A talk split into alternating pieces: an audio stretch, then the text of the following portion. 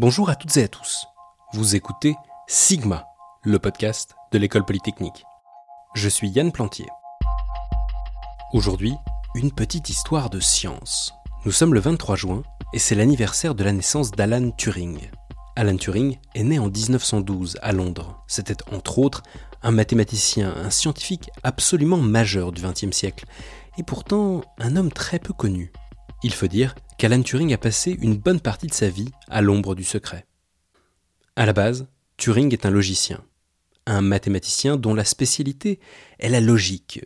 C'est quoi la logique? C'est un raisonnement débarrassé des émotions, des intuitions, un raisonnement qui suit précisément et mécaniquement des règles, qu'elles soient simples ou complexes. Turing y voit quelque chose de machinal, de littéralement machinal. Il se dit que pour plein d'opérations, la meilleure manière de procéder, ça serait de disposer d'une sorte de machine dont on se serait assuré qu'elle obéit bêtement aux ordres qu'on lui donne, qui serait programmée pour effectuer des calculs les uns après les autres. Bon, vous me voyez venir avec mes gros sabots. Un logicien qui imagine une machine programmée pour réaliser des opérations, oui, Turing est un des pères de l'informatique, de l'informatique théorique. Je dis théorique parce qu'il ne s'agit pas de concevoir des ordinateurs. Les programmes, les algorithmes, ce sont pour le moment des formules mathématiques abstraites. Quand Turing imagine une machine pour faire fonctionner tout ça, c'est avant tout une expérience de pensée. Cette machine qu'il imagine, elle est comme l'incarnation du raisonnement mathématique. Et le but de toute cette expérience de pensée, c'est d'essayer de savoir si tout est calculable, démontrable, ou s'il y a des exceptions. Enfin bref, il y a des exceptions, mais pour tout le reste, non seulement les mathématiques sont là, mais maintenant il y a cette idée assez formidable qu'on pourrait confier le boulot à une machine programmée pour ça. Ça, c'est la base des travaux du Turing public, du Turing chercheur. Mais maintenant, passons au Turing secret. En 1939, la Seconde Guerre mondiale éclate. Les nazis communiquent par radio, en morse. Tout le monde peut les écouter, mais bien évidemment c'est crypté. Le cryptage est fait via une machine qui s'appelle Enigma. Imaginez une machine à écrire, sauf que quand vous tapez disons sur un A, bah, c'est pas un A qui sort, mais une autre lettre. Bien évidemment, il ne suffit pas simplement de savoir quelle lettre correspond à quelle lettre, ça ne serait pas franchement un cryptage bien difficile à décoder, non. Quand on tape sur une lettre, c'est une autre qui sort, mais en fait c'est plus compliqué que ça. La lettre change six fois en passant par des rotors sur un modèle bien précis, mais qui change après chaque lettre, donc tout dépend de la configuration initiale au début du message. Puis de toute manière, il y a un système de câblage qui va encore intervertir les lettres entre elles, et ça aussi c'est modifié en même temps que les rotors tous les soirs à minuit. Bref, on n'y comprend rien, et c'est fait exprès, c'est le principe de la cryptographie, ça sert à brouiller les pistes même en testant 5 modèles de décryptage par seconde, ce qui est de toute manière impossible, puisque je vous rappelle que les ordinateurs n'existent pas, même en testant 5 modèles de décryptage par seconde, ça prendrait des milliards d'années pour tout tester.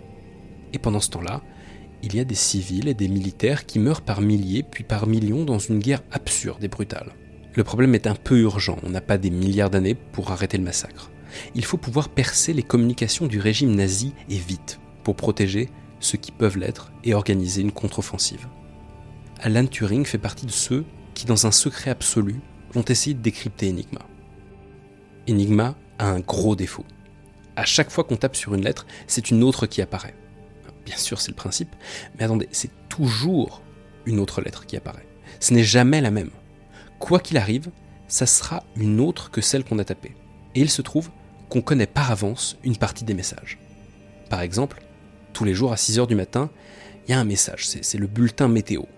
Donc on sait par avance que ce message de 6 heures du matin commence par bulletin météo.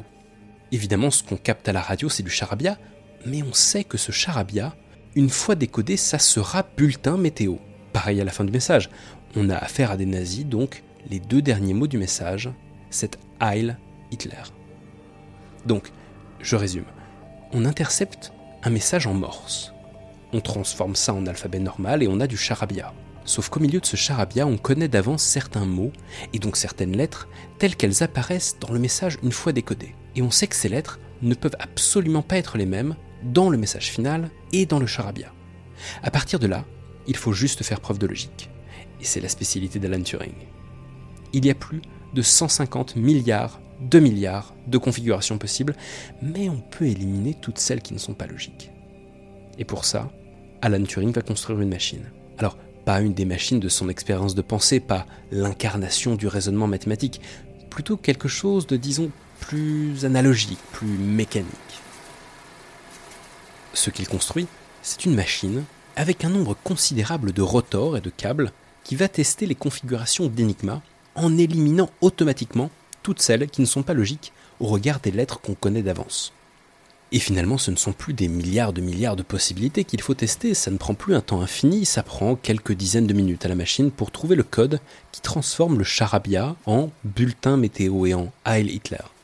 Et soudainement, non seulement on connaît la température et la vitesse du vent en mer du Nord grâce au bulletin météo de 6 heures du matin, mais on a accès à l'intégralité des messages du jour. Et donc, on connaît la position des sous-marins nazis, les plans d'attaque de la Wehrmacht. Les Anglais ont mis les nazis sur écoute. C'est un moment décisif dans la Seconde Guerre mondiale, un moment qui a probablement permis aux Alliés non seulement de la remporter, mais de la remporter plus vite. Mais cette victoire est restée secrète. D'abord parce qu'il n'était pas question que les Allemands se rendent compte qu'ils étaient sur écoute, et puis, même une fois la guerre terminée, les Anglais n'allaient pas se mettre à crier sur tous les toits qu'ils étaient capables de déchiffrer les codes ennemis.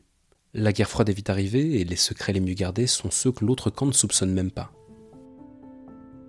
Donc même si Alan Turing et ses camarades auraient probablement mérité toutes les décorations du monde, leur travail est purement et simplement passé sous silence, classifié, top secret. Si on te demande ce que tu faisais pendant la guerre, t'es gentil, tu diras que tu faisais des maths.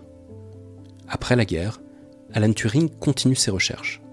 L'informatique apparaît, encore balbutiante, et Turing s'y intéresse de près. Il code le premier programme de jeu d'échecs, mais les machines qu'il a sous la main ne sont pas assez puissantes pour le faire fonctionner. Il s'intéresse à l'intelligence artificielle. C'est à lui qu'on doit le test de Turing, ce, jeu qui consiste pour un programme informatique à essayer de se faire passer pour un humain dans une discussion. Il s'aventure aussi dans la biologie avec la morphogénèse, de quoi faire de lui une figure publique majeure peut-être, mais Finalement, si son nom apparaît dans les journaux, c'est dans ce qu'on appelait une affaire de mœurs. Alan Turing est homosexuel et à l'époque, c'est illégal. Condamné pour indécence et perversion sexuelle, il doit choisir entre la prison et la castration chimique.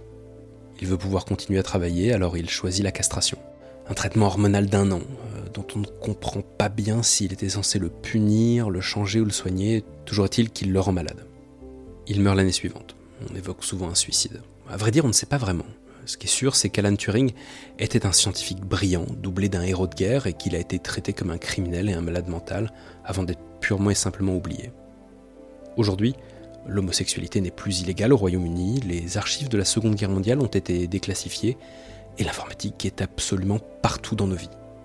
Alan Turing est comme un de ces peintres qui meurent anonymes et dont on se rend compte des dizaines d'années plus tard qu'ils ont marqué l'histoire de l'art. Depuis ce matin, un nouveau billet de 50 livres sterling est en circulation en Grande-Bretagne. Au recto, la reine, bien sûr, et au verso, un homme au sourire timide, Alan Turing, enfin sorti de l'ombre.